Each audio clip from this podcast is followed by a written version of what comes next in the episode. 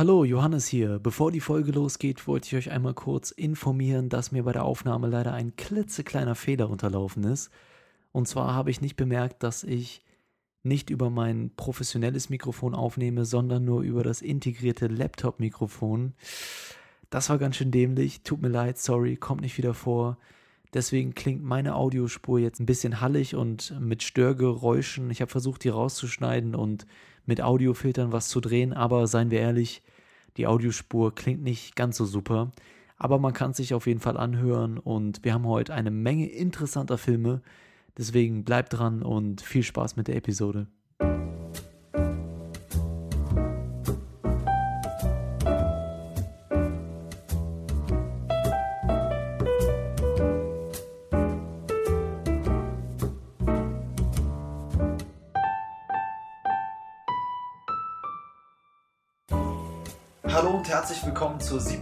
Episode des Longtake Podcasts. Wir reden heute über den hochgelobten Mad Max Fury Road von George Miller und außerdem über das Regiedebüt von Ryan Gosling mit Lost River. Zudem reden wir am Rande auch noch ein bisschen über andere Filme und Serien. Mein Name ist Johannes und ich habe die Ehre, heute abermals die Lukas-Doppelbesetzung an meiner Seite zu wissen. Lukas B. und Lukas M. Moin Moin. Hallihallo. Hi. Das, das war wieder das typische Problem, dass sich keiner angesprochen ja. fühlt. Und naja, wir hatten ja jetzt eine längere oder eine kleinere Aufnahmepause, die ich natürlich komplett auf meine Kappe nehmen muss. Äh, aber wir sind zurück und können jetzt wieder ordentlich Gas geben, was jetzt eigentlich schon eine gute Überleitung zu Mad Max wäre. Aber soweit sind wir noch nicht ganz, denn ich wollte noch einmal kurz auf unsere Webseite hinweisen. Wenn ihr dort draußen mehr Infos zu unserem Podcast haben möchtet, unsere schriftlichen Filmkritiken lesen möchtet oder sonstiges, dann schaut einfach auf unserer Webseite vorbei, longtake.de. E-Mails mit Feedback und Kommentaren gerne auch an feedback at longtake.de oder über Twitter und Facebook direkt an uns. Äh, folgt uns auch gerne auf Twitter zum Beispiel unter longtake.de, alles klein und zusammen. Und ja, Lukas B., wo kann man dich noch sonst äh, im Internet finden? Ich schreibe regelmäßig eine Kolumne für die Arthouse-Seite kinozeit.de sehr fein. Und man findet mich auf meinem Blog kinomensch.wordpress.com, kinomensch.wordpress.com und äh, unter meinem Twitter-Account at kinomensch. Und es gibt mittlerweile auch eine noch nicht wirklich in Betrieb genommene Facebook-Seite für Kinomensch. Du bist ja, du bist ja äh, multimedial aktiv, merke ich Das gerade. ist äh, wirklich erstaunlich. Ja. Ein, ein Mann des 21. Jahrhunderts. Oh, ja. Im Vergleich zu Lukas M., der überhaupt nichts davon hat. Der strikte Boykottierer von Twitter, Facebook. Na gut, lohnt sich aber auf jeden Fall, uns allen zu folgen. Ansonsten könnt ihr auch gerne Lukas M. einen Twitter-Account erstellen und in seinem Namen quasi posten. Ich glaube, da wäre er auch dafür. Äh, ansonsten gehen wir über zu unserem ersten Segment, in dem wir, jetzt muss ich, jetzt bin ich selbst ein bisschen verwirrt. Normalerweise besprechen wir immer, was wir in letzter Zeit gesehen haben. Aber wo schiebe ich denn jetzt die ganze Marsianer-Geschichte ein? Hier direkt oder wollen wir direkt drüber äh, reden? Tu das. Okay. Ihr, ihr seid echt ganz schön initiativlos, ist ihr das? Wir sind willenlose Bücklinge. Gib uns Richtlinien, ordne unser Leben. Jesus. Okay, also reden wir zuerst über den Marsianer. Ähm, das ist der neue Film von Ridley Scott, der am 26. November bei uns in die Kinos kommt. Und da gab es jetzt vor ein paar Tagen ein Promo-Video zu so ein bisschen virales Marketing mäßig und dann auch, glaube ich, gestern ist der erste Trailer rausgekommen. Und ich habe zufällig das Buch gerade vor ähm, ein paar Tage zuvor ich es zu Ende gelesen und ja, wollte einfach mal noch so ein paar Gedanken da loswerden, wie ich mir die Umsetzung vorstelle. Und ähm, ja, aber ihr habt den Trailer auch gesehen. Also Lukas B. hat das Promo-Video gesehen, Lukas M, du hast glaube ich auch den Trailer gesehen. Und wie sind so eure ersten Eindrücke zu dem Film? Also ja, der, das Promo-Trailer fand ich nicht schlecht. Man sieht aber halt nicht viel. Ich meine, der Cast wird mal vorgestellt. Fand ich vielversprechend, weil tolle Leute dabei sind. Also Matt Damon ist eigentlich immer in Ordnung. Äh, Jessica Chastain ist auch wieder dabei. Sonst, ja, das Innere vom Raumschiff sah alles gut gemacht aus. Den Trailer hat mir dann auch ganz gut gefallen. Nimmt natürlich schon ein bisschen viel vorweg. Aber in die Richtung, die es geht, sah alles gut aus. Hat mich auch ein bisschen fast an Interstellar schon wieder erinnert. Mal mhm. schauen, was draus wird. Also vielleicht sollte man an der Stelle nochmal kurz sagen, worum es geht. Es geht also um eine bemannte Mars-Mission. Äh, und nach dieser findet sich eben Astronaut Mark Watney gestrandet und von seiner Crew zurückgelassen auf dem Mars wieder und beginnt dann eben seine Mission in dieser unwirtlichen und tödlichen Umgebung gegen alle Umstände zu überleben. Es ist halt ja, ein krasser Überlebensfilm. Ich würde mal das, ich habe das Buch ja gelesen, deswegen würde ich das mal irgendwie so beschreiben mit einer Mischung aus All is Lost und ähm, eventuell Gravity und Moon auch noch so ein bisschen mit rein. Ähm, wobei das Ganze jetzt nicht so ein krasses Drama ist wie Moon, sondern schon eher einfach ein Überle Überlebensfilm, der jetzt nicht viel auf charakterliche Entwicklung oder so setzt, sondern wirklich mehr ähm, ja, das Augenmerk auf die Überwindung von Hindernissen legt und ähm, auch mal mit, mit einer guten Ecke Humor und Sarkasmus so um die Ecke kommt. Also da würde ich es eher einordnen, aber irgendwie so, so eine Mischung. Lukas B., du hast auch das Promo-Video gesehen und äh, meines vor, vorher schon zu mir, dass, äh, dass du dir noch keine so große Meinung dazu bilden konntest, jetzt anhand des Promo-Videos. Also die eine Meinung, die ich schon länger geformt habe, ist, ich möchte auf jeden Fall den deutschen Verleih stark loben für den brillanten deutschen Untertitel mhm. äh, Rettet Mark Watney. Das ja. ist äh, wieder eine Meisterleistung. Ähm, darüber hinaus ist bei mir halt einfach so eine grundlegende Skepsis gegenüber den Filmen von Ridley Scott einfach da. Der Cast sieht wirklich toll aus. Jessica Chastain freut mich zum Beispiel immer. Und äh, Chiwetel Ejiofor wird halt wieder dafür sorgen, dass sehr viele Podcaster und Filmkritiker versuchen, diesen Namen richtig auszusprechen. Mm. Das ist so ein bisschen wie mit Lapi äh, Lupita Nyong'o oder ähm, Quavengene Wallace. Mm, auch gut, ja. Und äh, das freut mich eigentlich immer. Äh, darüber hinaus würde ich einfach sagen, man wartet noch so ein bisschen ab. Ich habe nicht das Gefühl, dass man viel der Qualität dieses Films, diesem Trailer oder diesem Promo-Video entnehmen kann. Das glaube ich allgemein eher selten. Gerade die hm. populäreren Trailer haben ja häufiger mal zu eher schwachen Filmen geführt. Und äh, ja, schauen wir doch mal erst. Ja, also ich würde aber auf jeden Fall davon abraten, den Trailer zu gucken, weil er schon relativ viel von der Geschichte verrät in dem Buch sind wirklich, ähm, geht es lange Zeit quasi nur an einem, an einem Schauplatz, spielt das Ganze ab und dann öffnet sich das irgendwann und diese Wendungen ähm, sind dann irgendwie schon auch überraschend und, und ähm, bereichern auf jeden Fall das Erlebnis oder das Lesegefühl oder in dem Fall den Film. Und der, der Trailer nimmt halt eben schon alle Schauplätze vorweg und wie sich das Ganze dann am Ende entwickeln wird. Deswegen würde ich nicht empfehlen, das zu gucken, äh, den Trailer. Ansonsten ähm, bin ich gespannt, wie das Ganze umgesetzt wird. Es ist eine relativ einfach gestrickte Geschichte. Dieser Überlebenskampf, ja, von A nach B kommen, das und das überwinden. Aber was ich mir schwierig vorstelle, ist eben, dass das Buch eigentlich sehr technisch ist. Ja? Es geht sehr stark in die Wissenschaft rein, wie manche Probleme bewältigt werden oder warum das Ganze gerade überhaupt ein Problem ist. Und äh, da gibt es sehr viele von, von diesen Passagen, die das Ganze eben wissenschaftlich erklären. Es gibt auch viel Humor, der das Ganze dann wieder ein bisschen auflockert, aber viele dieser Probleme müssen halt überhaupt erstmal verstanden werden. Und da bin ich gespannt, inwiefern sie das vielleicht vereinfachen in dem Film oder wie sie das genau umsetzen möchten. Ähm, ich befürchte, dass sie es stark vereinfachen, sodass wirklich jeder versteht, was er gerade machen muss und warum. Und ich glaube, darunter könnte der Film womöglich ein bisschen leiden, aber ansonsten sieht das Ganze optisch auf jeden Fall sehr vielversprechend aus und ich finde, Matt Damon in der Hauptrolle ist auch für den Charakter ziemlich gut geeignet. Deswegen, ich, ich freue mich eigentlich schon ein bisschen, aber wie du meintest, gegenüber Ridley Scott darf man schon mal so ein bisschen Skepsis auch walten lassen. Gut. Äh, das war's, glaube ich, erstmal zu dem, zu dem Der Marsianer heißt der Film, Ratted, Ratted, Mark Watney, 26. November kommt er in die Kinos und muss sich dann wahrscheinlich ja ähm, Star Wars stellen, oder wann kommt der nochmal in die Kinos? Der kommt doch auch im November, oder? Ich dachte, der kommt, der im kommt Dezember. 18.12. 18. Ja. 12.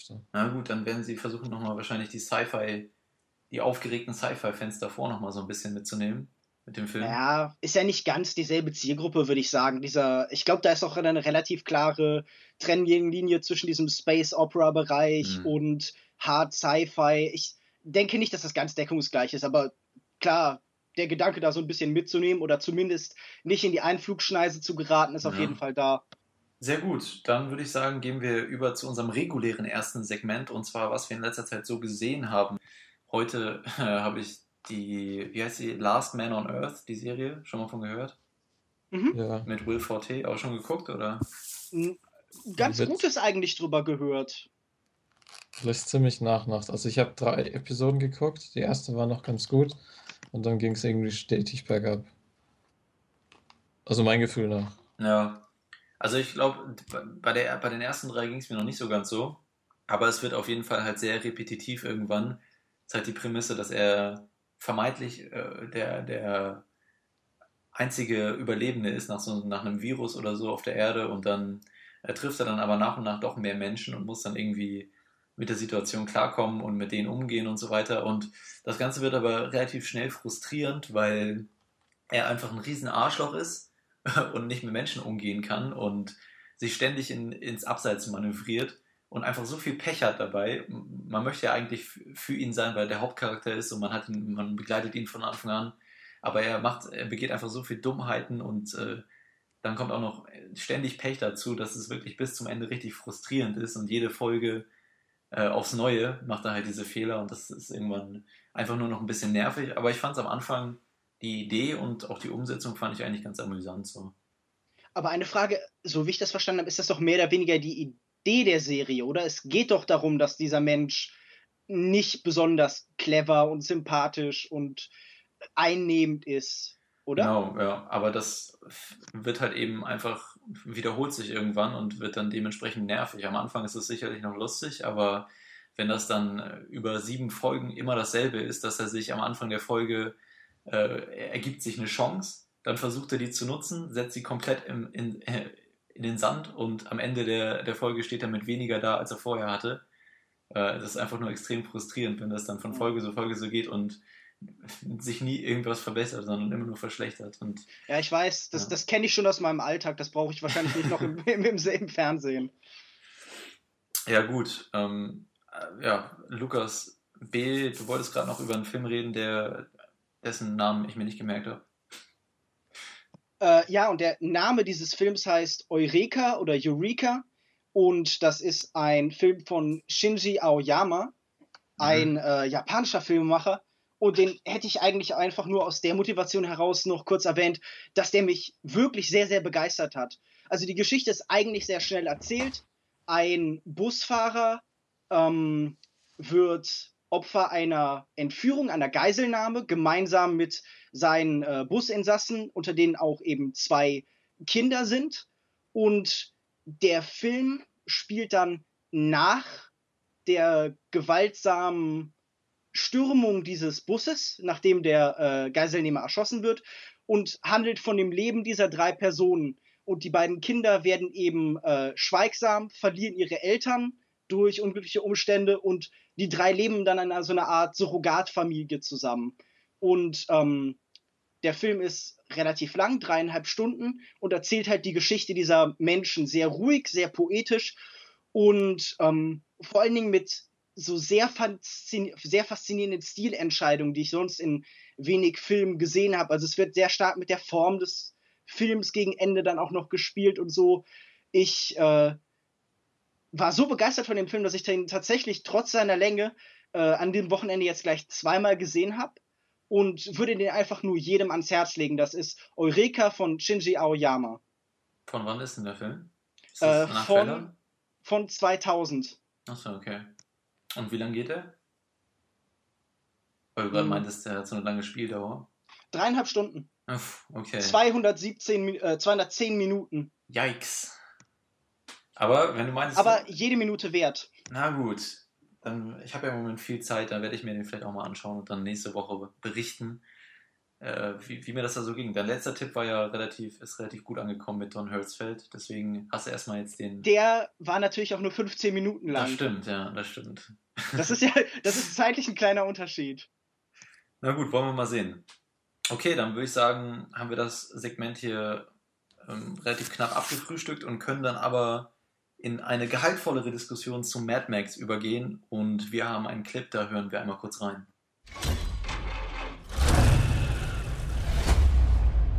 Meine Welt ist Feuer und Blut. Alles ist vom Öl abhängig. Wir töten für Benzin. Polizisten es gibt kaum noch Wasser auf der Welt. Wasser. Wasser. Krieg um der Wasser. Krieg um Wasser. Hier kommen sie wieder.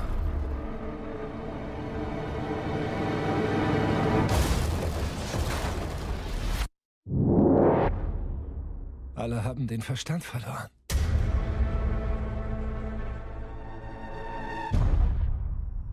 Du bist nicht der Einzige, Max.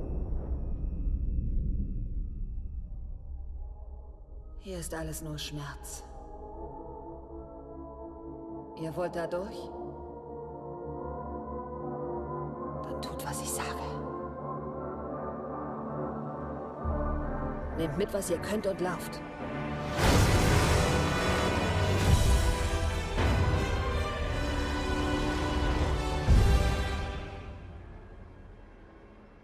Das war ein Ausschnitt aus dem Film Mad Max Fury Road, der am 14. Mai bei uns in den Kinos gestartet ist, also schon etwas länger her, läuft aber noch in den Kinos. Ich habe ihn zum Beispiel gestern erst im Kino gesehen. Regie für George Miller, der auch das Drehbuch geschrieben hat, zusammen mit Brandon McCarthy. In den Hauptrollen Tom Hardy, Charlie Theron und Nicholas Holt und es geht, oder der Film spielt in einer futuristischen Dystopie, in der die Erde zu einer Wüstenlandschaft vertrocknet ist und sich die Menschheit in verschiedene, ja eher verfeindete Gangs aufteilt. Und in dieser Welt treffen Mad Max, eben gespielt von Tom Hardy, und Furiosa, gespielt von Charlie Theron, aufeinander. Und letztere befindet sich gerade auf dem Weg, eine Gruppe von ja als Sexsklavinnen missbrauchten Ehefrauen aus den Fängen des bösen Herrschers Immortan Joe zu befreien und sie sicher zum hoffnungsvollen grünen Land zu geleiten. Und sie und Mad Max äh, ja, treffen dabei auf relativ große Hindernisse und viele Verfolgungsjagden. Und ja, es ist auf jeden Fall ein riesiges Spektakel. Lukas B., wie hat dir denn der Film gefallen? Mittlerweile ist es ja schon wenig her, dass ich diesen Film gesehen habe. Ich habe ihn ja sofort zum Release gesehen und war damals wirklich sehr, sehr begeistert. Und ähm, hatte seitdem ja jetzt ein bisschen Zeit zu reflektieren und noch mal ein bisschen über diesen Film nachzudenken und anderweitig Kritiken zu lesen, selber eine zu schreiben. Und ähm, mittlerweile bin ich an dem Punkt, wo ich den sogar noch besser finde. Natürlich in einem Maße sogar schon fast, dass ich selber skeptisch gegenüber meiner Begeisterung werde und ganz bewusst negative Kritiken rausgesucht habe und so im Sinne von, es kann doch nicht sein, dass ich so uneingeschränkt von einem Sommerblockbuster begeistert bin. Aber ich komme zu dem Fazit, äh, doch wirklich, wirklich fantastisches, grandioses Actionkino.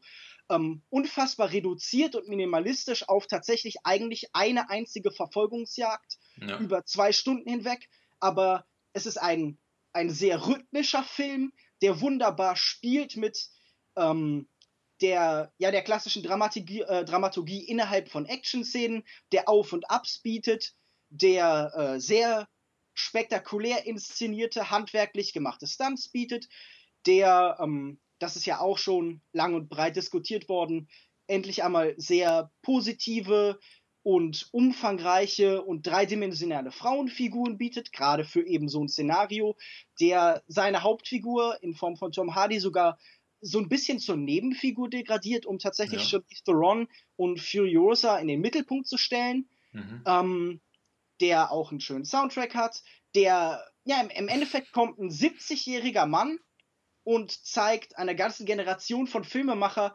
woran sie über Jahre gescheitert sind. Hm. Und ich will nicht so weit gehen und sagen, es ist der Messias des modernen Actionfilms. Aber wenn George Miller über Wasser laufen könnte, dann würde mich das wahrscheinlich nicht überraschen. Oha. Hm. Übrigens sein erster Live-Action-Film seit 1998, da hat er Schweinchen Babe gedreht. Und seitdem Auch hat er. Toll. Ja, hat er keinen Actionfilm mehr gemacht, keinen Live-Action-Film. Mir hat der Film auch gut gefallen. Ich würde ihn nicht ganz so hochheben wie du. Ich sehe schon einige Schwächen auch. Aber als erstes würde ich auch eben anführen, dass es wirklich, der Film macht genau das, was ich seit eh und je von Actionfilmen fordere. Get it going, ja. Spring in die Action, verschwende keine Zeit auf halbgare Exposition, sondern leg einfach los und der Zuschauer wird schon irgendwie hinterherkommen. So komplex ist das Ganze jetzt auch nicht. Und so viel muss man auch nicht verstehen. Ja, alles, was man nicht auf Anhieb versteht, muss auch nicht unbedingt erklärt werden, weil äh, ja, das der Welt ein Gefühl der Tiefe gibt. Und das Wichtigste ist, komm in die Gänge und halte das Tempo dann. Für einen Actionfilm zumindest. Und das macht Mad Max auf jeden Fall oder meistert er mit Bravour, finde ich. Aber ja, Lukas M., wie fandst du denn den Film?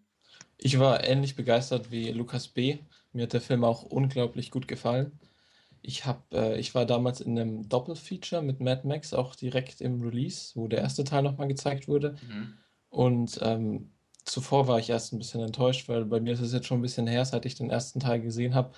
Und mir ist doch echt aufgefallen, wie schlecht er gealtert ist.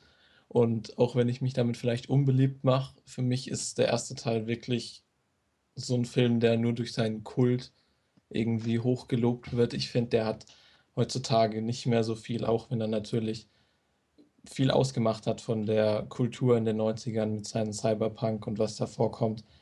Äh, umso mehr begeisterter war ich dann vom neuen Teil, weil der ist einfach ein Erlebnis. Also es ist auch wirklich ein Film, den man sich im Kino anschauen sollte. Ja. Ich glaube, das letzte Mal zwei Stunden so gegen den Sitz gedrückt war ich wohl bei Gravity.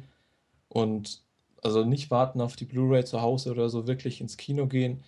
Der Film hat einfach Bombenbilder, Bombensound und auch der ist so kunterbunt. Diese, der Film hat mich teilweise sogar erinnert an zum Beispiel den Heiligen Berg oder El Topo, diese ganzen mhm. ver verrückten Gimmicks in dem Film, diese Warboys mit ihrem Chromspray oder ja. der Gitarrist, das ist einfach so verrückt, obwohl es nichts zur Story beiträgt. Das sind einfach so Kleinigkeiten am Rand, die den Film ausschmücken und einfach klasse machen.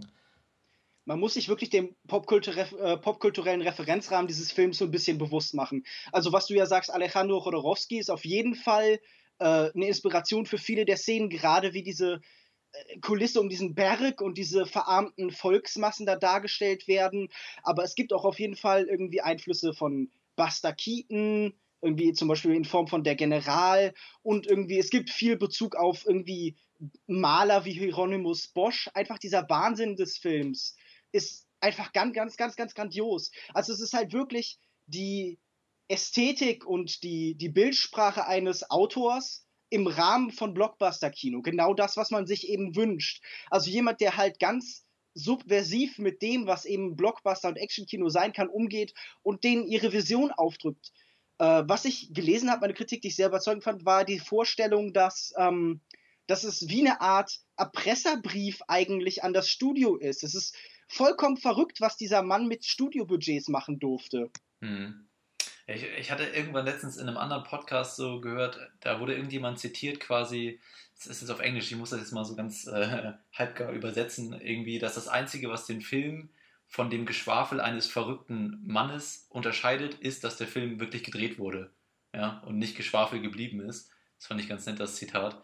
Ähm, aber ja, also ich finde, über das Inhaltliche können wir später nochmal ein bisschen diskutieren, aber wenn wir jetzt einfach mal auf die Action eingehen. Ja, es ist eine schöne Mischung aus praktischen Effekten und CGI, wo das, das CGI, CGI, manchmal merkt man das der, der Szene an, manchmal eher weniger, aber selbst wenn man CGI anmerkt, ist es noch okay, weil die ganze Welt einfach so verrückt ist und so weiter, dass man das einfach akzeptiert als, äh, als over the top und, und äh, verrückt und, und äh, episch. Und ich finde zum Beispiel ganz am Anfang in dem, in dem Sandsturm merkt man halt krass, was genau animiert wurde, aber es ist egal, weil es einfach super rüberkommt und super episch ist. Und diese Verbundenheit zwischen praktischen Effekten und CGI fand ich sehr gut gelungen.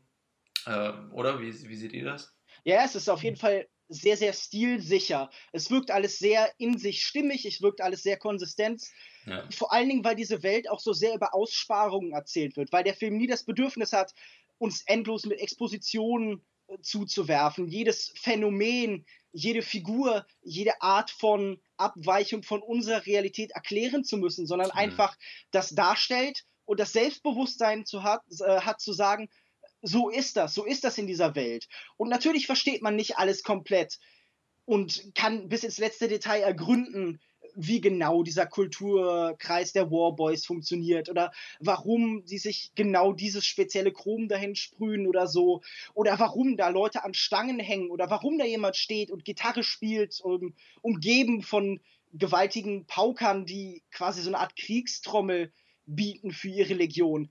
Aber das ist ja auch nicht der Punkt, sondern der Punkt ist, dass eine Welt geschaffen ist, in der man sofort assoziieren kann, in der man sofort versteht, was da ist, auch wenn es nicht ausgesprochen wird. Dieser, mhm. diese, dieses Filmische, also sich dem Dialog und der Exposition zu verweigern und einfach zu zeigen, Show don't tell, das ist ja, was George Miller in dem Film halt so grandios macht.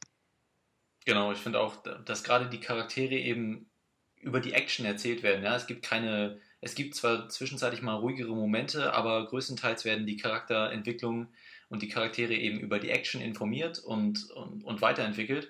Ähm, da kann man vielleicht auch einen, einen, kleinen Kritikpunkt anbringen, wenn man sich gerade so die Charakterwendungen von ähm, Tom Hardys Charakter Mad Max oder Nicholas Holt's Charakter Nox anguckt, der ja äh, quasi von einem Antagonist oder von einem Bösewicht äh, zu, zu, einem gutherzigen Mitspieler umfunktioniert wird, dann finde ich schon, dass man sagen könnte, dass das eher abrupt stattfindet und dass vielleicht da doch noch den ein oder anderen ähm, Charaktermoment benötigt hätte, um das Ganze wirklich zu verstärken. Aber letztendlich fällt das Ganze dann auch nicht mehr so stark ins Gewicht. Aber das, da sehe ich auf jeden Fall so ein, ein Punkt, dass wirklich, dadurch, dass die Charaktere nur über die Action ähm, geprägt werden, dass es da an manchen Ecken und Enden vielleicht doch ein bisschen fehlt. Ähm, darf ich zu dieser Figur erstmal noch was anderes anmerken, was mir sehr positiv aufgefallen ist? Nämlich, dass wir hier einen Blockbuster erleben, der Empathie für seine Bösewichte hat. Mhm. Bis, zumindest bis zu einem gewissen Grad, der versteht, warum diese Menschen so handeln. Der halt eine Kultur zeigt, die diese Menschen hervorbringt, der äh, den Hauptbösewicht, Immortan Joe, uns auch als gebrechlichen Mann zuerst darstellt, der dann nachher erst diese bedrohliche, mit Skelettmaske versehene Figur wird, der zuerst ja schwach ist. Und das sehen wir heute so, so selten. Bösewichte sind heute oft so, ja, so belanglos und austauschbar und mit jemandem wie Morton Joe und den Warboys und so kann man was verbinden. Da steht ein Weltbild hinter, eine Ideologie in irgendeiner Form. Und ja. das ist für Bösewichte ungewöhnlich. Ich weiß nicht, ob ich 100% bei dir bin, zu sagen, okay, das geht jetzt so schnell, aber ich kann einen ganz großen Kritikpunkt an diesem Film, den ich jetzt vor kurzem gelesen habe, sehr, sehr gut nachvollziehen. Und zwar, ähm, wie gesagt, meine, meine Begeisterung macht mich immer skeptisch, weil nichts sollte mich eingeschränkt, uneingeschränkt begeistern. Wir sollten eigentlich bei fast allem doch zumindest so ein bisschen darüber nachdenken, was wir da von uns geben. Und ich habe jetzt viel gelesen, okay, es ist ja ein ganz klar feministischer Film, zumindest in gewisser Grundlage. Also das ist lang und breit diskutiert worden in jeder Form von Leitartikel und Podcast, nämlich diese Feststellung, okay, wir haben da eine verdorbene, toxische, maskuline Kultur in Form dieser Immortan Joe Cathedral Kultur, dieser seltsamen Kirche, dieser seltsamen Sekte, die er da aufgebaut hat, die eben im Kontrast steht zu dem, was Furiosa macht und was eben dann auch später auftretende Figuren ja, aber äh, ich würde das Ganze jetzt erstmal noch nicht direkt mit dem Feminismus verbinden. Ja, das kann man auch als zwei getrennte Punkte sehen, dass eben einfach zwei verschiedene Herrschafts- oder Führerschaftsformen dargestellt werden. Eben das eine ideologische, unterwürfige ähm, und auf der anderen Seite eben Furiosa, die ja, Hilfsbereitschaft und, und, und Gleichheit und Mütterlichkeit irgendwie darstellt. Ähm, okay, klar, Mütterlichkeit kann man äh, deutlich ja. mit dem Feminismus verbinden, aber Nein, muss man in erster Linie nicht unbedingt machen, ne? Ja, natürlich beides. Natürlich ähm, schwingt das immer zueinander. Natürlich gehört das zueinander. Ich glaube, das kann man ja auf verschiedene Arten lesen. Ähm, aber der Gedanke, den ich eben zu Ende bringen wollte, die Kritik, die ich an diesem Film oft gesehen habe, was ist, wenn die Botschaft oder das, was dargestellt wird, im Endeffekt nicht zu einfach ist, wenn die Befriedigung, die wir aus dem Gewinn der Guten zu schlicht ist, wenn das zu reduziert ist in dem, was es aussagt, und dann um diese, diese simple, okay, gute Frauen oder gute Demokraten oder gute Nicht-Ideologen und böse Morton Joes, wenn diese Struktur dann doch zu simpel ist, um wirklich irgendwen zu berühren oder zu überzeugen oder irgendwie sich selbst reflektieren zu lassen. Hm. Und wie ist deine Meinung dazu? schwierig. Das ist halt ein Gedanke, den ich vielfach gelesen habe. Und ähm, ich, ich weiß nicht, ob ihr das im, im Vorfeld mitbekommen habt. Dieser Film ist ja auch irgendwie von, von Männerrechtsaktivisten zum Beispiel sehr kritisch angegangen worden und so. Ähm, und das hat mich zu dem Gedanke gebracht, was ist, wenn der Film zu plakativ mit seinen Themen umgeht? Gibt es das überhaupt? Und das würde ich halt auf so eine allgemeine Frage runterbrechen äh, wollen. Glaubt ihr, dass ähm, ein Film immer verschlüsseln muss, immer ein trojanisches Pferd sein muss? Oder darf ein Film auch einfach sagen, was er denkt? Naja, das kommt natürlich auf den Film drauf an. Das ist, und auf die Botschaft, auf was es sich bezieht, weil manche Filme bringen es subtil rüber, manche hauen da mit dem Holzhammer drauf. Beides kann funktionieren und beides kann nicht funktionieren.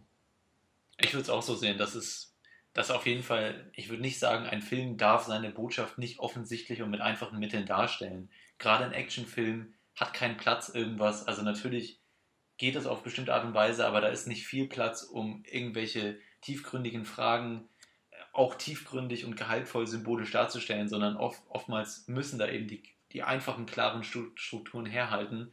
Und die, die erste Intention von so einem Actionfilm ist es halt dann eben auch nicht irgendwas. Also natürlich von jedem, jeder Film sollte irgendwie über die Welt und Menschheit oder über irgendwelche Probleme reflektieren. Aber gerade bei Actionfilmen muss das Ganze dann eben vor dem Hintergrund des Genres vereinfacht werden und ich finde das auch völlig okay. Ja, okay. Nee, das finde ich auf jeden Fall beides sehr nachvollziehbare Argumente. Ich bin ja froh, dass bei äh, Mad Max Fury Road tatsächlich beides so ein bisschen zusammenkommt, dass wir da halt wirklich einen Film haben, den wir angucken können und sagen, okay, das ist ein, äh, ein, ein Kunstwerk, das irgendwie sich mit großen Themen auseinandersetzt und gleichzeitig wirklich perfekte, konsumierbare, genießbare Unterhaltung. Also ich kann mich wirklich nicht erinnern, wann das das letzte Mal so gut zusammengefallen ist. Ja, du hast gerade eine Menge Punkte noch abgerattert. Ich, ich, am Anfang wollte ich eigentlich noch mal bei der Action bleiben, aber da wir jetzt sowieso gerade äh, beim, beim Inhaltlichen waren, dann kann, können wir den Feminismus, Feminismus auch noch mal kurz zu Ende abhandeln. Äh, ich bin da auch skeptisch. Ich würde den Film jetzt nicht als feministischen, als fe feministisches Manifest oder so weiter sehen oder, oder ähnliches sehen, aber ähm, ist natürlich schon erfrischend, wenn man einen weiblichen Hauptcharakter ist, äh, Hauptcharakter hat, der wirklich auch der Hauptcharakter ist. Also ich finde gerade bei, bei Furiosa und Charlize Theron fand ich sehr erfrischend, dass sie so eine gewisse Verletzlichkeit rübergebracht hat, die man oft bei männlichen Helden eher weniger sieht. Da hat man eher eben die kühle Fassade und klar bröckelt die am Ende dann irgendwann mal und, und der, der Held zeigt dann auch was Verletzliches, aber ich finde bei, bei Furiosa und ihrem Beschützer-Mutterinstinkt kam das Ganze nochmal ein bisschen authentischer rüber und das fand ich irgendwie ganz erfrischend. Und generell würde ich aber jetzt es nicht unbedingt als feministischen Film ansehen, weil ich finde, dass die Frauencharaktere hier eigentlich alle den, in, in dieselbe Sparte fallen, ja, die Opferrolle. Und, und natürlich, Charlie Theron ergreift Initiative, ist die Retterin und so weiter, aber die restlichen Frauenfiguren, na gut, also man kann darüber argumentieren, später gibt es dann ja auch nochmal die, diese Frauengang, die dann dazukommt. Ja, also, Ganz großartig. Ge genau, aber ich, zum Beispiel gibt es keine, keine Bösewichtfrau oder irgendwie ähm, oder irgendwas in die Richtung. Also oftmals ist ja so eine Kritik, dass, dass Frauen oder Feministinnen genauso gleichberechtigt sein wollen wie die, wie, wie die Männer und, und die Männer werden ja in dem Fall hier in dem Film benutzt für die ganzen Bösewichte. Da gibt es keine Frau bei den Bösewichten. Und in dem Sinne würde ich sagen, dass es aus der Hinsicht kein komplett feministischer Film ist, wenn man diese ganzen Kriterien abarbeitet. Aber ich finde es eben erfrischend, dass äh, eine Frau in der Hauptrolle von einem Hollywood-Blockbuster spielt. Und ich finde, da kommen Nuancen zutage, die das Ganze eben nicht unbedingt interessanter, aber interessant anders machen, finde ich. Ich würde ja auch äh, argumentieren, dass die reine Frage, ist jetzt ein, ein Kulturprodukt feministisch oder nicht, ja. wahrscheinlich nicht die interessanteste ist. Also so ein, so ein Überprüfen, so ein Checklistenmäßiges Nehmen, so ein, so ein Abrattern und gucken, okay, entspricht das meiner Weltanschauung oder nicht? Ja. Äh, in Bezug auf alle Ideologien, in Bezug auf alle Weltanschauungen, nicht nur in Bezug auf Feminismus. Man kann das ja auch zum Beispiel machen auf, auf Fragen, keine Ahnung, der, der Sozialdemokratie oder der Ideologiekritik im Allgemeinen oder so. Oder der Kapitalismuskritik. Ich glaube, viel wichtiger ist zu gucken, ähm, macht der Film mehr, als einfach nur seine Geschichte zu erzählen? Oder ähm, schafft er durch seine, seine Geschichte auch was anderes mitzubringen. Berührt er uns in irgendeiner Form? Bewegt er uns? Und das hat er mich halt mit diesem Themenbereich auf jeden Fall einfach. Also ich habe mich sehr darüber gefreut, dass wir tatsächlich mal interessantere Figuren, äh, auch weiblichen Geschlechts einfach halt haben im Bereich des Actionkinos, mhm. weil das ja sonst so, so merkwürdige, krude Fetischobjekte sind, so, so waffenstarrende Lara Crofts ja. oder so Figuren wie die äh, ähm, Mila Jovovich aus, aus Resident Evil oder so, die halt in Latex tausende von Menschen über den Haufen schießen, wo einfach halt starke Figuren mit rein physischer Stärke verwechselt werden, weil die Frage ja nicht ist, können die halt Leuten in den Hintern treten, sondern die Frage ist im Endeffekt ja, sind das interessante Figuren, sind das vielfältige Figuren oder sind die halt auf einen Aspekt ihrer Persönlichkeit reduziert?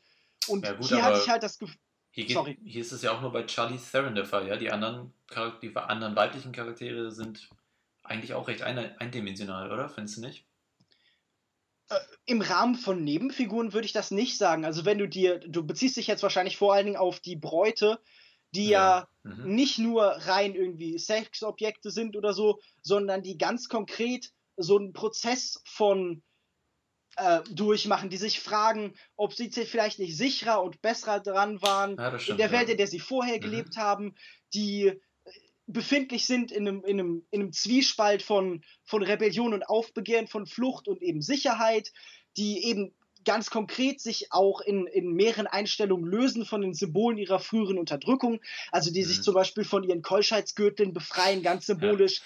die wie so ein Brautschleier dieses weiße Tuch in der Luft fliegen lassen und die für so äh, Figuren, die in anderem Kontext wahrscheinlich wirklich nur wahre Objekt wären, also die halt ja eine Lieferung sind am Anfang und dann immer mehr zu Menschen werden, die ja sogar diese ganz ikonische Zeile in der Mitte haben, okay, wir sind keine Objekte.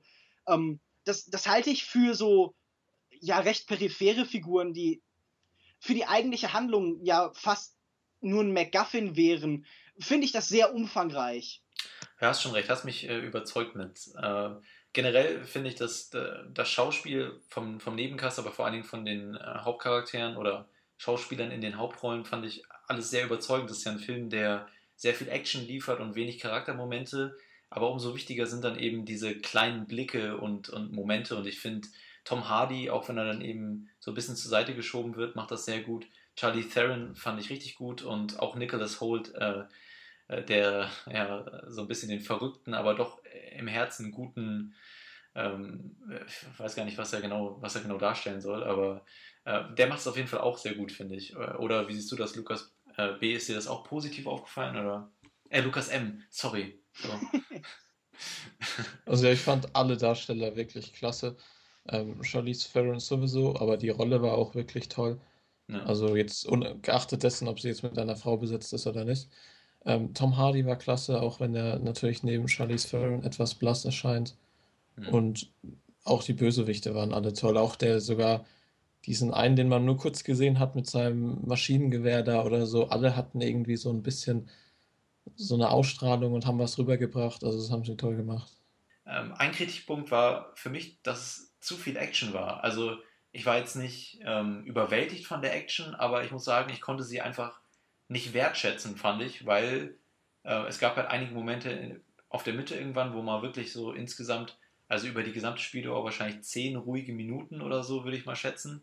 Aber der Rest war halt einfach ähm, die ganze Zeit Action und ich finde, man kann diese Szenen nicht wertschätzen, wenn die über 110 Minuten die ganze Zeit hintereinander gezeigt werden in einem Affenzahn ich weiß nicht, ich habe es ja lieber, wenn wir, wenn wir das ein bisschen zerstückeln und kleine Pausen dazwischen machen. Da hätte man dann auch noch die Zeit, was ich vorhin schon kritisiert habe, einige Charakter, Charaktere vielleicht ein bisschen, weh, äh, ein bisschen mehr zu prägen, sodass die Charakterwendungen dann auch ein bisschen plausibler erscheinen.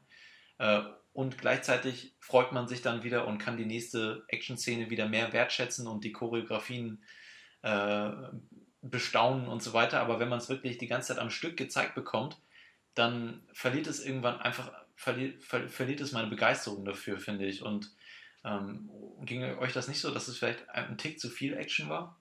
Also mir ging es nicht so, obwohl ich da im Normalfall echt bei dir bin mit der Meinung. Äh, The Raid 2 oder auch 1 war nämlich zum Beispiel sowas, wo auch dauerhaft Action war und am Ende habe ich mir einfach nur noch gewünscht, dass es aufhört. Hm. Aber hier war es eben genau das Gegenteil, obwohl die Action relativ ähnlich ist immer, gab es am Ende keinerlei Ermüdungserscheinungen.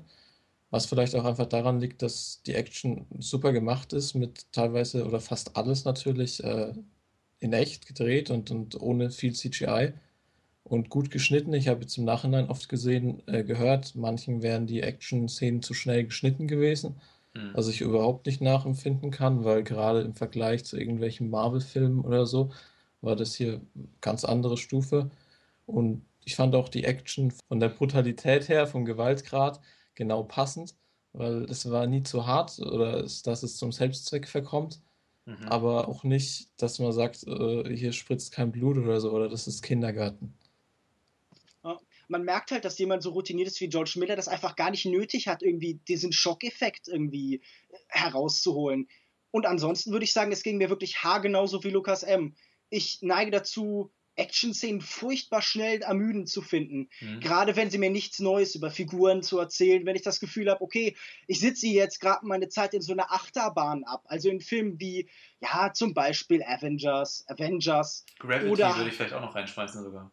Ne? Oder? Ähm, hm, Gravity vielleicht mit Einschränkungen, aber ja. Äh, in der Regel neige ich dazu, das ganz schnell öde zu finden, mich zu langweilen. Action-Szenen können das langweiligste der Welt sein, wenn man schon weiß, was passiert und wenn man nicht das Gefühl hat, dass was auf dem Spiel steht. Und hier war ich wirklich zu jeder Minute gefesselt, auch beim zweiten Mal sehen. Also ich habe den äh, zweimal im Kino geguckt und das ist halt, ich, ich könnte das theoretisch nachvollziehen. Also ich kann bestimmt verstehen, wie das so äh, wie man sich so fühlen kann. Aber mir ging das überhaupt nicht so. Also ich bin fest überzeugt, ich könnte diesen Film auch noch ein drittes, viertes und fünftes Mal sehen und würde mich bei dieser Action nicht langweilen. Also es geht mir auch so und das ist auch eine, da muss ich differenzieren. Also ich war nicht ermüdet oder gelangweilt von der Action. Ich fand es einfach irgendwie nur schade, ähm, dass ich die nicht so richtig wertschätzen konnte, weil es einfach so viel war und, so, und das Ganze so schnell abgehandelt wurde. Also, ich, wie gesagt, ich, ich fand es nicht ermüdend und ich fand es nicht repetitiv oder so. Äh, aber ich fand einfach, dass irgendwann so meine Aufnahmebereitschaft voll war äh, und ich das dann, äh, weiß ich nicht, immer weniger, immer weniger wertgeschätzt habe. Das ist schwer zu erklären, aber insgesamt hat es dann einfach das Gefühl bei mir erzeugt, dass es zu viel war. Ähm, und aber ich will mich auch nicht beschweren, weil das Ganze wirklich super umgesetzt war und ich denke, gerade deshalb kann man sich die Filme dann häufiger auch noch ansehen, weil man mit Sicherheit immer noch neue Sachen entdecken wird im Hintergrund und einige Sachen also ich bin, ich bin mir hundertprozentig sicher, dass da vieles abgeht, was ich jetzt beim ersten Mal schauen noch nicht gesehen habe. Äh, ansonsten meintest du, Lukas M., gerade zu schnelle Schnitte. Das fand ich nicht. Ich fand aber diese Technik, die ja häufig benutzt wird, das Material schneller zu machen. Ne? Ich fand gerade am Anfang ist mir das negativ aufgefallen, dass viele Action-Szenen eben künstlich beschleunigt wurden, damit sie, weiß ich nicht, eindrucksvoller oder schneller oder äh, heftiger, wie man es auch immer beschreiben möchte, rüberkommen. Und ich finde, mir, mir gefällt das nicht. Ich glaube, dass die Szenen in einem Tempo von 1.0 genauso eindrucksvoll gewesen wären, als wenn, als wenn man sie jetzt so, so. Also ist euch das nicht aufgefallen, dass die teilweise ein bisschen doch, zu doch. schnell wirken? Und hat euch das nicht gestört? Ich, es hat mich zuerst ein bisschen irritiert, aber dann habe ich mich sehr schnell dran gewöhnt und äh, mir ist das weder positiv noch negativ aufgefallen danach. Hm. Ja, das ging mir auch so. Ich fand es eigentlich ganz nett und wenn ich mich richtig erinnere, gab es das nicht auch schon bei den alten Mad Max-Filmen?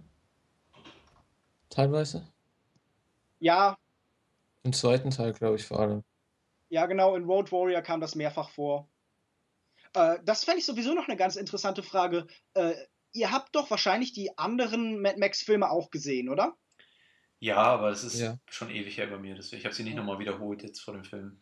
Ich, ich hätte nur einfach so allgemein interessant gefunden, wie ihr die im Vergleich zueinander sehen würdet, wenn ihr sowas wie ein Ranking aufstellen müsstet, wie die das denn Rankings. ungefähr aussehen würdet. Also ich, ich halte mich da erstmal raus, weil ich habe die als Kind oder, oder Jugendlicher gesehen, da traue ich meiner eigenen Einschätzung nicht mehr so richtig, deswegen. Also ich würde, wenn dann sagen, ich würde Fury Road ganz klar als besten sehen. Und dann Road Warrior, dann Mad Max 1 und dann den dritten. Und ich finde auch, ich habe es ja vorhin schon kurz angemerkt, den dritten und den ersten heute keine besonders guten Filme mehr. Ja gut, dann während der zweite, deine... während der zweite auf jeden Fall was hat. Also der zweite ist wirklich ein guter Actionfilm. Dann deckt sich deine Meinung da auch wieder sehr stark mit meiner, weil ich hatte mit dem zweiten Teil tatsächlich jetzt beim äh, Nochmalschauen sehr viel Spaß. Hatte mit dem ersten und dem dritten aber ja, einfach keinen guten Abend. Das hat einfach nicht funktioniert mit uns. Äh, Gerade der erste schien mir irgendwie sehr trocken und leer und ich äh, will das niemandem wegnehmen, aber dieser Film hat mich einfach überhaupt nicht gereizt. Und dann, wo würdet ihr in dem Ranking Waterworld einordnen? Ich finde, den kann man auch noch einigermaßen vergleichen damit. Ähm, Waterworld ist der beste Film aller Zeiten und hat tatsächlich heute sogar Jubiläum, oder? Echt? Ich glaube, warte, das äh, gucke ich kurz nach, eine Sekunde. Was ein Zufall. Nutzt doch dafür dieses berühmt-berüchtigte Internet zum Nachgucken. Water, also ich habe das nur letztens gesehen äh, bei einem englischen Podcast, die äh, immer so Bonus-Episoden machen. Da haben sie halt auch die alten Mad Max-Filme besprochen und dann äh, thematisch passend auch noch Waterworld. Und das fand ich eigentlich auch ganz passend. Und ähm, Das ist ein Film, der, ich glaube, der wurde ja gar nicht so wirklich wertgeschätzt oder eher so ein bisschen zerrissen, als er rauskam. Ähm, aber ich fand den auch immer schon irgendwie ganz eindrucksvoll mit der Welt, die sie da aufgebaut haben. Und äh, natürlich auch ein sehr liberaler Film mit viel Umweltkritik oder, oder Kritik an, an dem schlechten Umgang mit der Umwelt und so weiter. Äh, ja. Dementsprechend auch wieder eine Parallele zu den Mad Max-Filmen, wobei jetzt dieser Film da ja nicht, nicht so ganz äh, in, in die Kerbe geschlagen hat. Also Waterworld wird tatsächlich in diesem Monat 20 Jahre alt, aber nicht heute. Hm. Ja gut. Hätten wir das erklärt. Habt ihr sonst noch irgendwelche abschließenden Worte zu Mad Max? Klare Empfehlung von euch beiden. Das auf jeden Fall. Auf jeden und Fall. vor allen Dingen habe ich für die Zukunft die Hoffnung, dass äh, George Miller Filmemacher der Gegenwart inspirieren wird.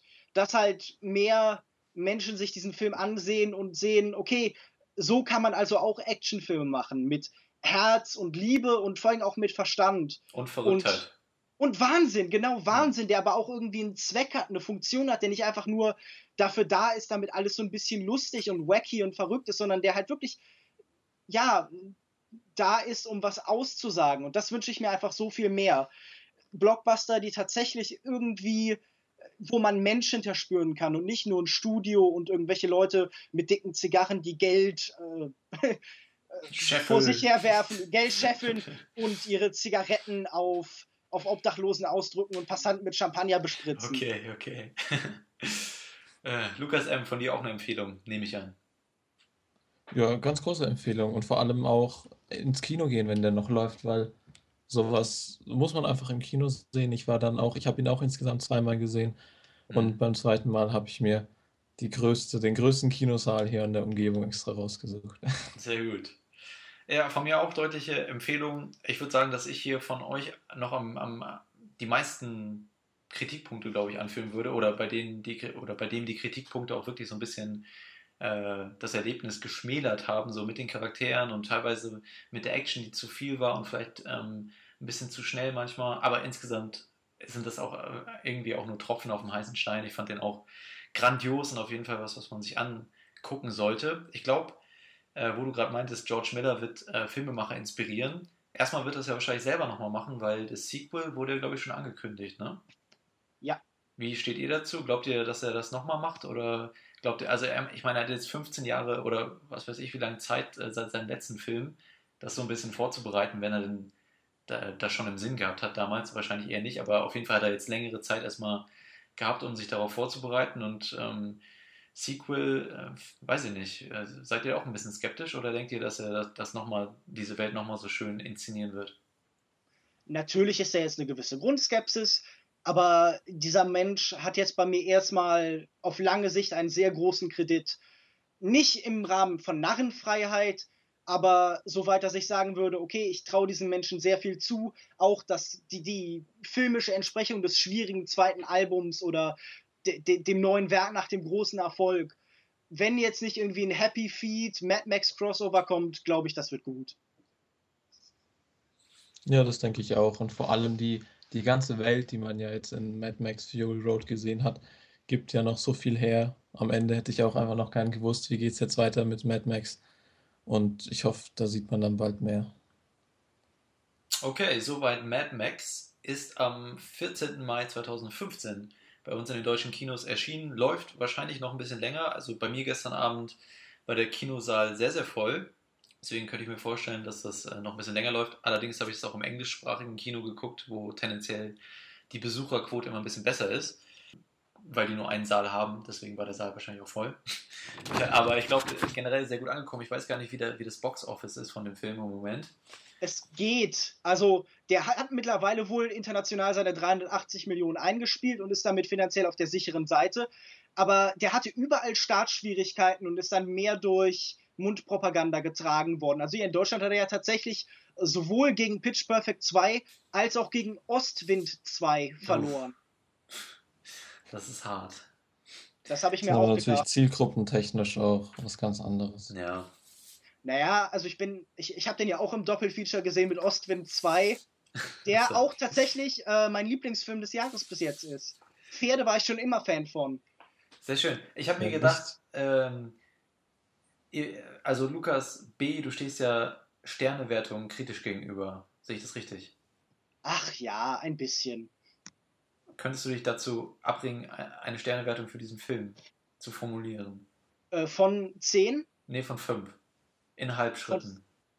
In Halbschritten? Ja.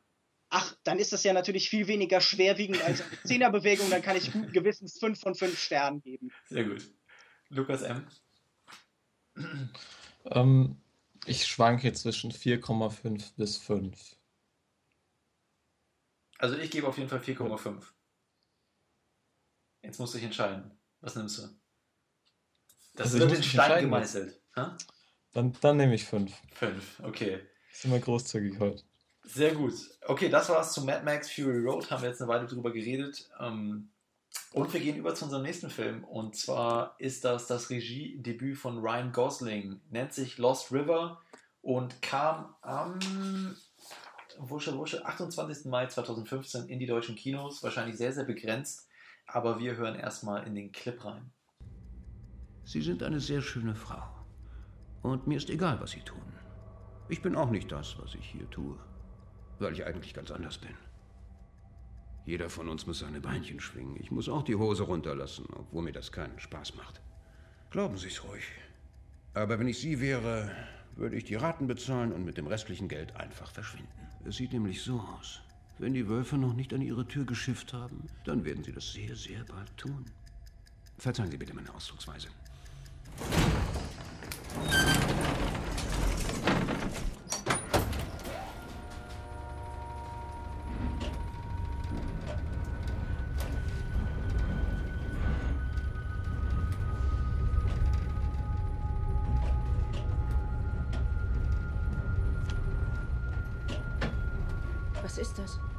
Das ist ein Job. Und wo ist das? Jedenfalls näher als das Ende des Regenbogens. Ich glaube, es wird Ihnen gefallen. Das war ein Ausschnitt aus dem Film Lost River, der am 28. Mai bei uns in die Kinos gekommen ist. Lost River, das ist das Regiedebüt von Ryan Gosling, habe ich jetzt schon mehrmals erwähnt. In den Hauptrollen Christina Hendricks, uff, der nächste schwer, Ian de Casticker, Matt Smith, äh, außerdem dabei Ben Mendelssohn, Eva Mendes, Cersei Ronan auch mit dabei. Und das ganze, die ganze Geschichte spielt in einem verlassenen und verwahrlosten, deswegen teils realistischen, teils würde ich sagen etwas fiktiven Detroit und ist die Geschichte einer alleinerziehenden Mutter mit ihrem Teenager-Sohn, die beide auf ihre eigene Weise die dunklen Abgründe der in Detroit verbliebenen Gesellschaft kennenlernen müssen. Und ja, wie gesagt, das Regiedebüt von Ryan Gosling. Wie fandest du, Lukas M., sein Regiedebüt? Also ich war auf jeden Fall enttäuscht. Ich war bis zuletzt sehr gespannt auf den Film. In Cannes letztes Jahr wurde der ja ziemlich zerrissen. Mhm. Was ja nicht immer was Schlechtes bedeuten muss, wie man ja zum Beispiel bei Only God Forgives gesehen hat. Aber dann der Film, er probiert so viel. Man, es war ja schon vorher klar, dass hier viel einfach nur abgeguckt ist von Nicholas Winning Revan und David Lynch und anderen. Aber ich dachte mir natürlich noch lieber besser abgeguckt als schlecht selbst gemacht. Aber so richtig funktioniert dann nichts in dem Film. Hm. Na gut, vielleicht die, das Visuelle funktioniert. Ja. Aber die Geschichte kann wirklich nicht überzeugen und sonst auch war ich überhaupt nicht begeistert. Ich muss sagen, mir ging es da sehr ähnlich. Ich hatte auch mich sehr auf diesen Film gefreut und hatte genau wie du diese dieses klassische Kann affektierte, dieses Ausbuhen und so da nicht groß als als Kritikpunkt im Vorhinein wahrgenommen, sondern das ist ja auch schon sehr, sehr guten Filmen passiert. Filme, die ich sehr, sehr mag und schätze. Aber ähm, in dem Fall konnte ich dann so eine gewisse Enttäuschung einfach auch sehr gut nachvollziehen, weil wir sehen hier ja eine sehr krude Mischung aus Zeichen und Symbolen und Ideen und Bildern, die alle so ein bisschen willkürlich zusammengetürmt werden. Also es gibt da ganz viele Themen, die angesprochen und angeschnitten werden und die in irgendeiner Form sich auf dieser Bildebene wiederfinden. Also, dass die Handlung hier nicht im Mittelpunkt steht, wird sehr schnell klar, sondern die ja. ist vor allen Dingen eine, eine Rahmenmöglichkeit, um Atmosphäre und Stimmung und so zu erzeugen. Aber auch das hat mich einfach sehr schnell verloren. Ich muss einfach sagen, der Film hat mich sehr schnell verloren und gelangweilt. Also es hat sich bei mir sehr schnell eine gewisse Gleichgültigkeit gegenüber allem Gezeigten eingestellt, weil ich mhm. das Gefühl habe, okay, diese Welt hat weder eine innere Logik noch ist sie wirklich so interessant in dem Surrealen, in dem Abwegigen, Abgründigen, was sie darstellt, dass es mich mitreißt oder zum Nachdenken anregt. Und es geht natürlich irgendwie um die Finanzkrise und Detroit und um verfallene Vorstädte und ja. um so ein bisschen eine Parabel ne, für die verfallene ja. Gesellschaft, äh, amerikanische ja. Gesellschaft. Ne? Die ja gerade in Detroit war ja vor, weiß ich nicht, vor wie vielen Jahren, vor, vor der Finanzkrise. in den 80ern ist General Motors ja genau. in der Stadt halt. Äh, Quasi der Motor, ne? der wirtschaftliche Motor des Landes und jetzt. Ja, aber, ganz, ganz hervorragende Metapher. Ja, ich wollte nur mal ein bisschen Kontext hier liefern. Jesus Christ. Nein, finde nee, find ich ja wirklich gut. Hätte ich in dem Text so geschrieben. Ja, aber, ähm, aber okay, da hake ich jetzt trotzdem nochmal ein, weil Detroit, ich finde generell bei ähm, Only Lovers Left Alive war ja auch schon die Szenerie und ich finde es an sich eine sehr ansprechende Szenerie. Also ich finde da die Locations und so weiter wurden schon gut ausgewählt. Jetzt mal allein von dem Standpunkt her. Deswegen, das hat mir schon gut gefallen. Aber äh, sorry, ich hatte dich unterbrochen. Nein, was du mit Detroit, mit Detroit sagst, kann ich total nachvollziehen. Ähm, und es ist ja auch ein tatsächlicher Wert darin, sich gerade so ein reales Szenario anzugucken und das zu entfremden, zu abstrahieren, um zu gucken, ob man nicht irgendwie eine tiefer liegende Wahrheit findet. Also darum geht es ja auch in diesem Film. Äh, die, die Hauptfigur von Ian de Castanen, ich überlege gerade, wie die jetzt nochmal hieß. Das hätte ich vielleicht mal nachgucken Billy? sollen. Nee, Billy, genau, nee, danke. Nee, das war, das war Christina Hendricks. Ja, ähm, auf jeden Fall, die, die männliche Hauptperson ist ja auch auf der Suche nach einem Teil der Vergangenheit, nach irgendwas, das von den Flutmassen äh, der Überschwemmung verschlungen worden ist und ist ja. so auf so eine Art archäologischen Reise in die Vergangenheit. Aber ich habe nie das Gefühl gehabt, dass sich irgendwas davon wirklich zu einem Ganzen fügt. Dieses, mhm. dieses Stehlen, dieses oder im, im besten Fall zitieren und neu anordnen, dass Lukas da schon ähm, wahrgenommen hat. Mhm. angesprochen hat, habe ich auch so empfunden. Ich habe nur nicht das Gefühl, dass das irgendeinem Zweck gedient hat, sondern ich habe das Gefühl, man hat sich da bedient bei den Leuten, mit denen man zuvor zusammengearbeitet hat. Mhm. Und das hat für mich ja nur so ein bisschen wiedergespiegelt, was Ryan Gosling für mich immer war. Jemand, der, der da ist und dann widerspiegelt. Das macht er ja auch als Darsteller. Er stellt sich halt auf ein Set und gibt dann alles, was ihm eben seinen Figuren angetan oder auch eben im positiven Sinne entgegengebracht wird, einfach zurück und ist halt immer sehr passiv. Und so nehme ich ihn auch als Regisseur wahr, als jemand, der einfach nur das, was er vorher bei anderen gesehen hat, reproduziert, ohne dass was Eigenes entsteht. Oder hattet ihr das Gefühl, er bietet irgendeinen Mehrwert durch diese Zitate bei, bei Lynch oder bei Nicholas Winding Refn oder am Anfang, als dann. Malik auch, würde ich sagen. Genau, bei, äh, am Anfang, als dann auch irgendwie so, so Graslandschaften im Sonnenlicht ja. äh, stattfinden, auch bei Malik eben. Habt ihr das Gefühl, da passiert irgendwas mit? Cinematography hat mich übrigens auch ein bisschen, also sowohl an Refn als auch an Malik erinnert. Ähm, ich finde generell ist es erstmal nichts Verwerfliches, wenn man sagt, er bedient sich hier bei denen und denen. Jede Kunstform bedient sich in irgendeiner Weise von, von den Größen, die, die vor ihr gekommen sind oder, oder modifiziert das und so weiter. Und klar muss man dann eben sagen, was macht er damit? Schafft er damit einen neuen Mehrwert oder macht das nicht?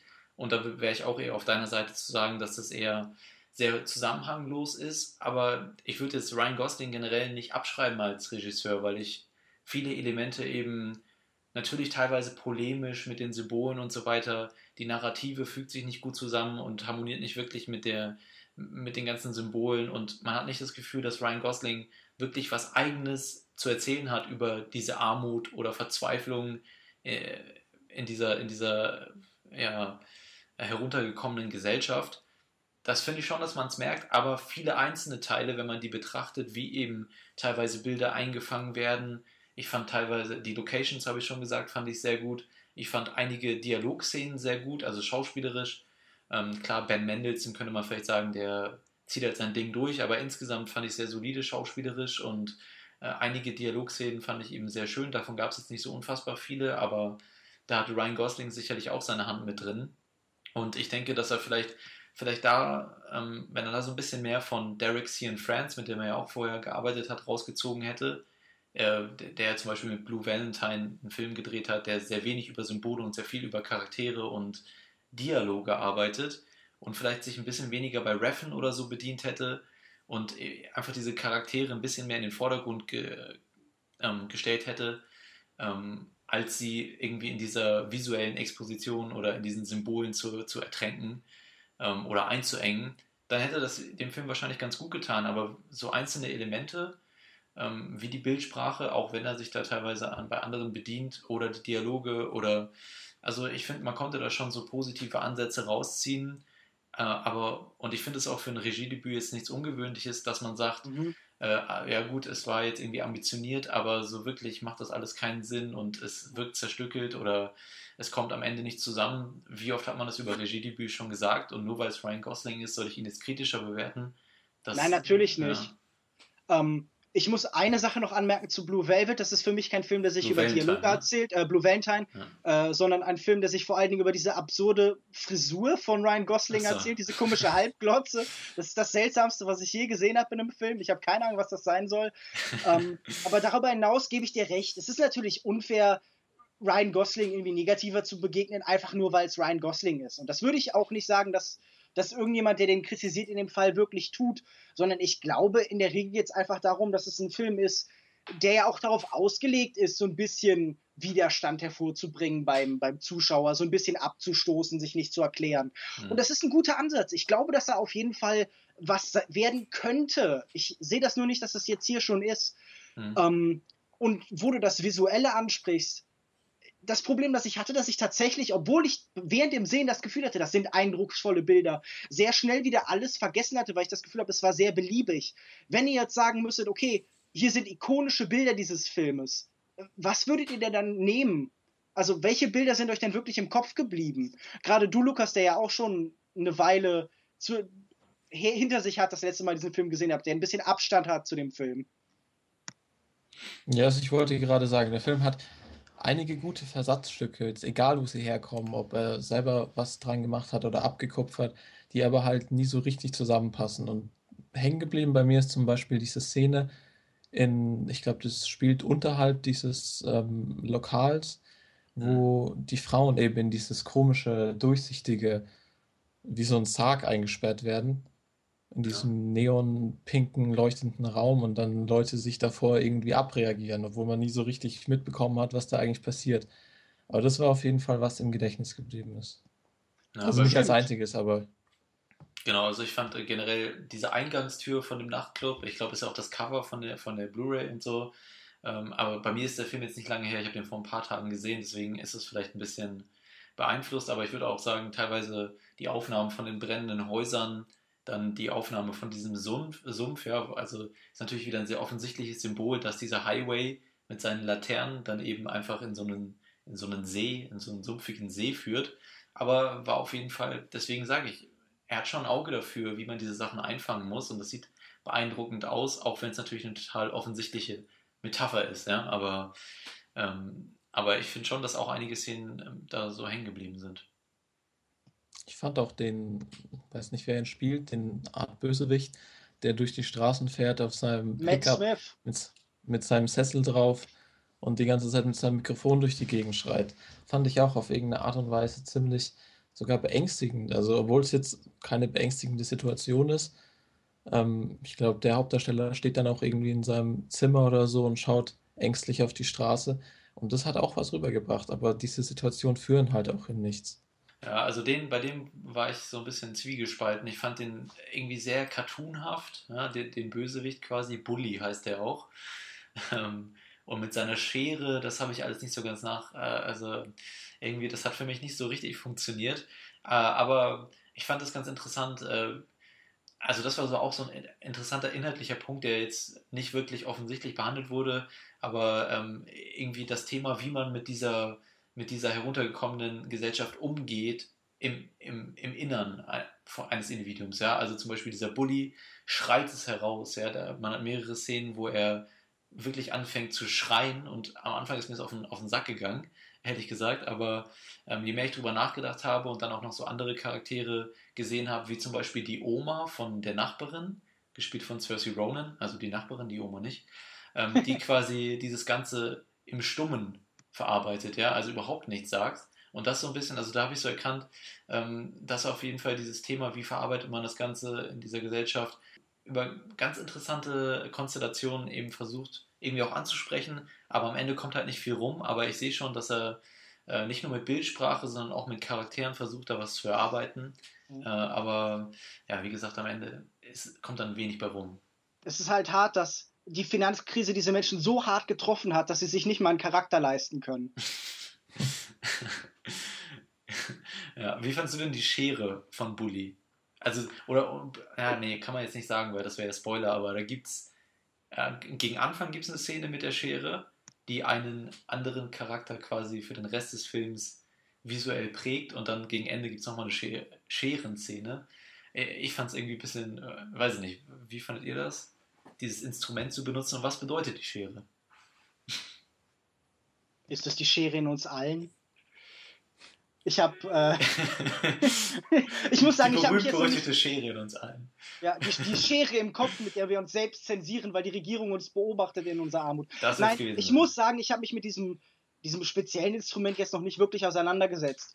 Für mich äh, war das alles so ein bisschen schwer wirklich konkret zuzuordnen. Also es ist ja kein Schlüsselfilm. Es ist ja nicht so, als könnte man konkreten Schlüssel daneben legen und sagen, okay, diese Figur bedeutet das und diese Figur bedeutet das, sondern das sind ja Menschen, die halt Archetypen sein sollen, die halt schon durch ihren Namen als ein Typus definiert sind, die halt irgendwie eine Kategorie darstellen, mehr als dass sie tatsächlich ein Charakter sind.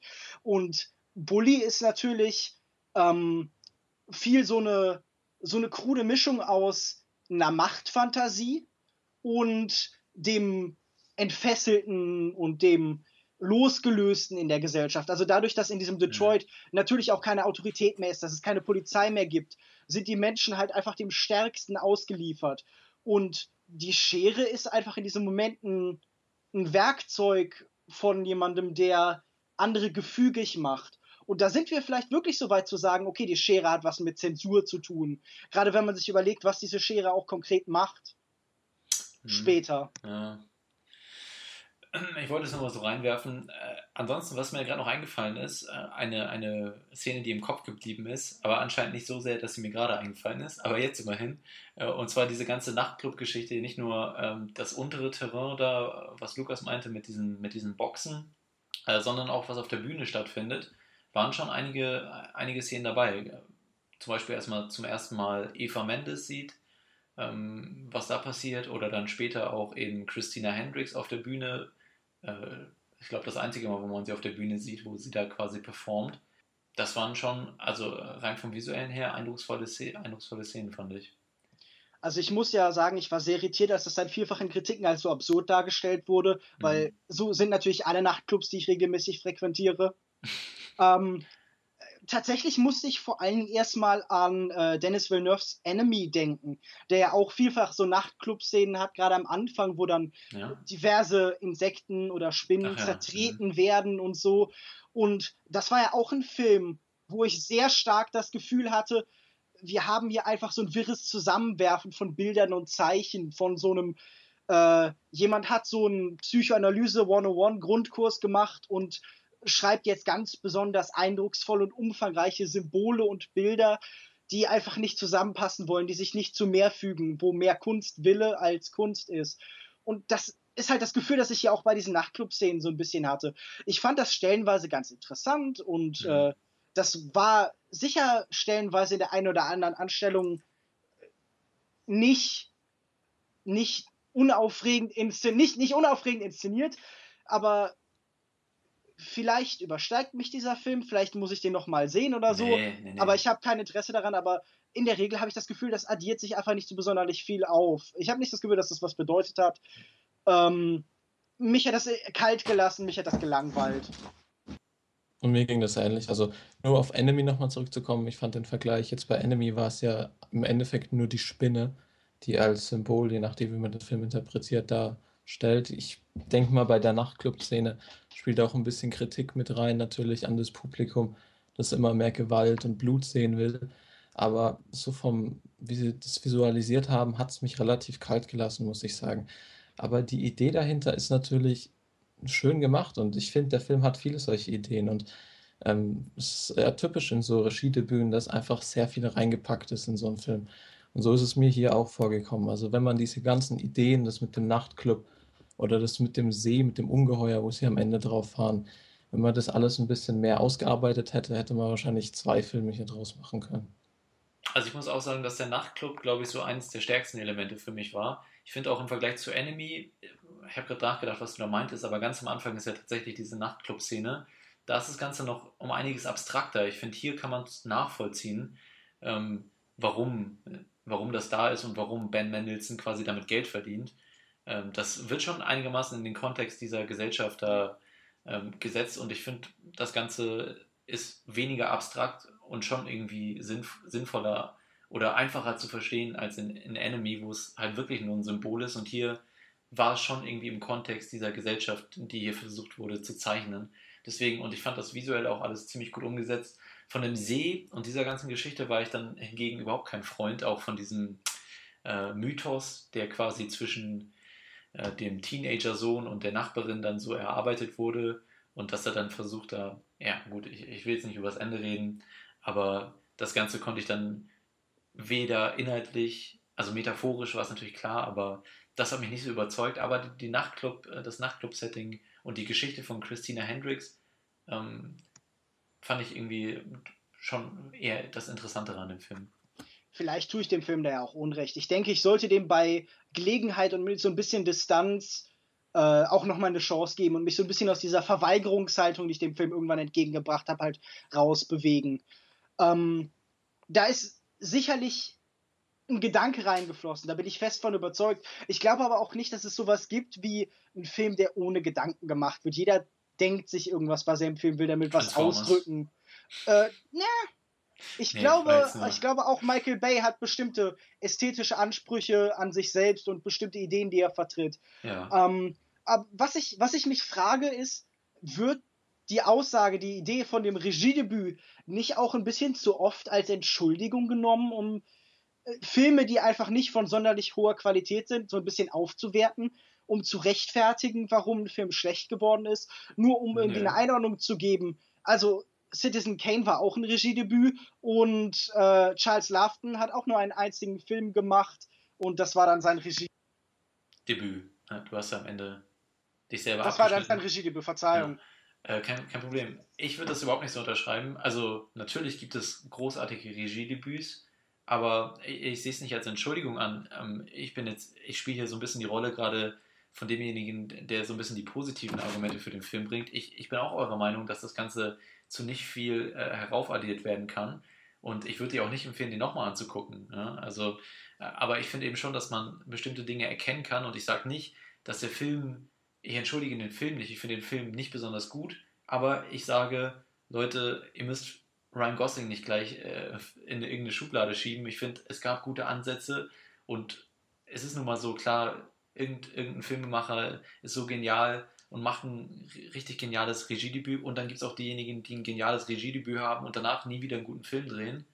Ähm, es gibt einfach solche und solche und es ist aber auch schon häufig vorgekommen, dass Leute bei ihrem ersten Film Fehler machen und, und es alles nicht richtig gebacken kriegen. Und ähm, dadurch, dass es eben so ein ähm, äh, gängiges Phänomen ist, muss man halt sagen, okay, solange es irgendwelche vielversprechenden Ansätze gibt, kann man nochmal mit ähm, Vorfreude auf den nächsten Film von dem Regisseur ähm, ähm, hinblicken, hinblicken. Das unterschreibe ich so. Genau, also das aber, unterschreibe ich sofort so und ich ja. würde sagen, wenn Ryan Goslings nächster Film kommt, gehe ich auch sofort ins Kino, um ihm die Chance zu geben, weil ich glaube, der hat total Potenzial als Regisseur. Man sieht das ja immer wieder.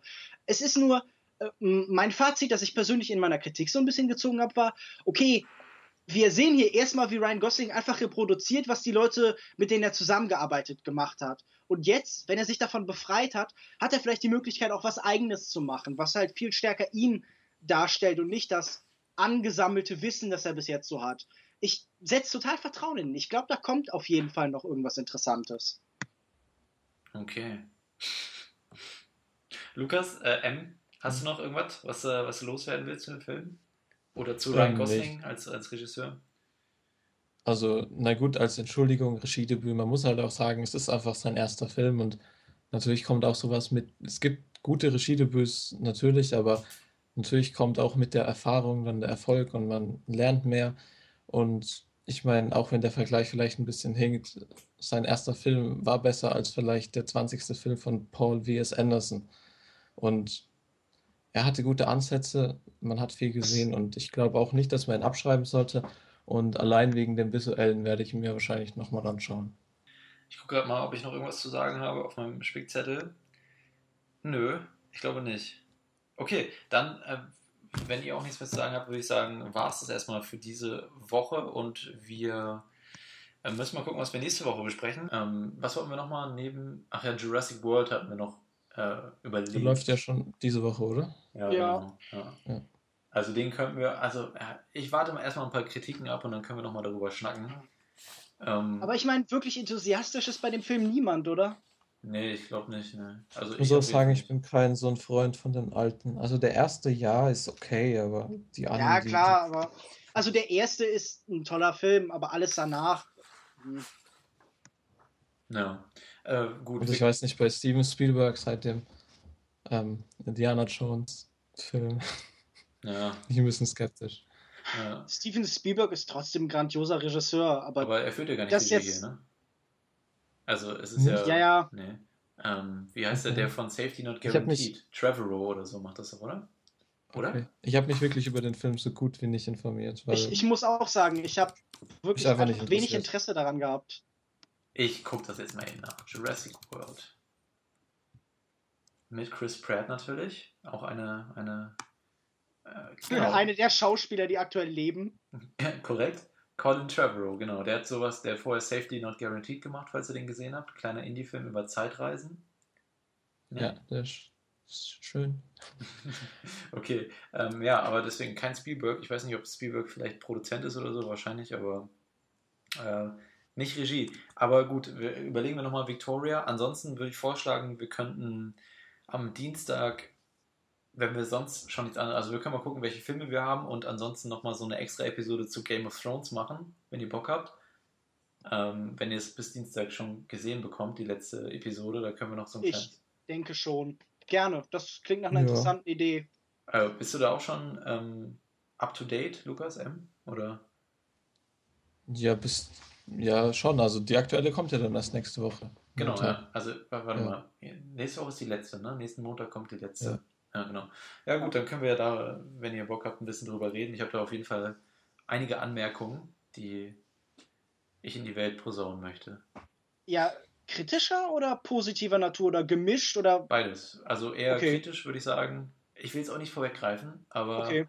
ähm, können wir dann drüber reden. Okay, ansonsten bleibt nicht mehr viel zu sagen, außer Vielen Dank wieder an euch beide, dass ihr hier mit mir zusammen diskutiert habt und äh, an die Zuhörer dort draußen, dass ihr gerne unsere Webseite besuchen dürft, longtake.de. Schreibt gerne da in die Kommentare, äh, was ihr von den Filmen haltet, die wir besprochen haben, wie eure Meinung dazu ist. Ihr könnt auch gerne schreiben, dass ich auf jeden Fall recht habe und die anderen beiden nicht. Oder das Ganze auch per E-Mail an feedback at longtake.de. Ansonsten folgt uns gerne auch auf Facebook und Twitter, die findet ihr auch auf unserer Webseite. Unser Twitter ist longtake.de, alles klein und zusammen. Könnt ihr uns gerne folgen. Lukas, willst du noch mal kurz sagen, wo man deinen ganzen Kram findet? Man findet mich bei kino-zeit.de, bei yeah. kinomensch, bei kinomensch.wordpress.com und auf meiner Facebook-Seite, der Namen ich nicht auswendig weiß. Ja, ich glaube, wahrscheinlich hast du da noch nicht so viele Likes, deswegen hast du noch so einen mega langen Facebook-Namen, der ja. Aktu aktuell sind es, glaube ich, vier Likes oder so, weil ich da noch nichts drauf gepostet habe. Ja, auf jeden Fall mehr als wir haben. das ist voll traurig. äh, gut, aber wenn ihr da draußen äh, diesem Unrecht ein Ende ähm, bereiten möchtet, dann liked gerne unsere beiden Facebook-Pages oder was auch immer. Ich will jetzt auch hier nicht weiter betteln, deswegen bis zur nächsten Woche. Tschüss. Tschüss. Tschüss.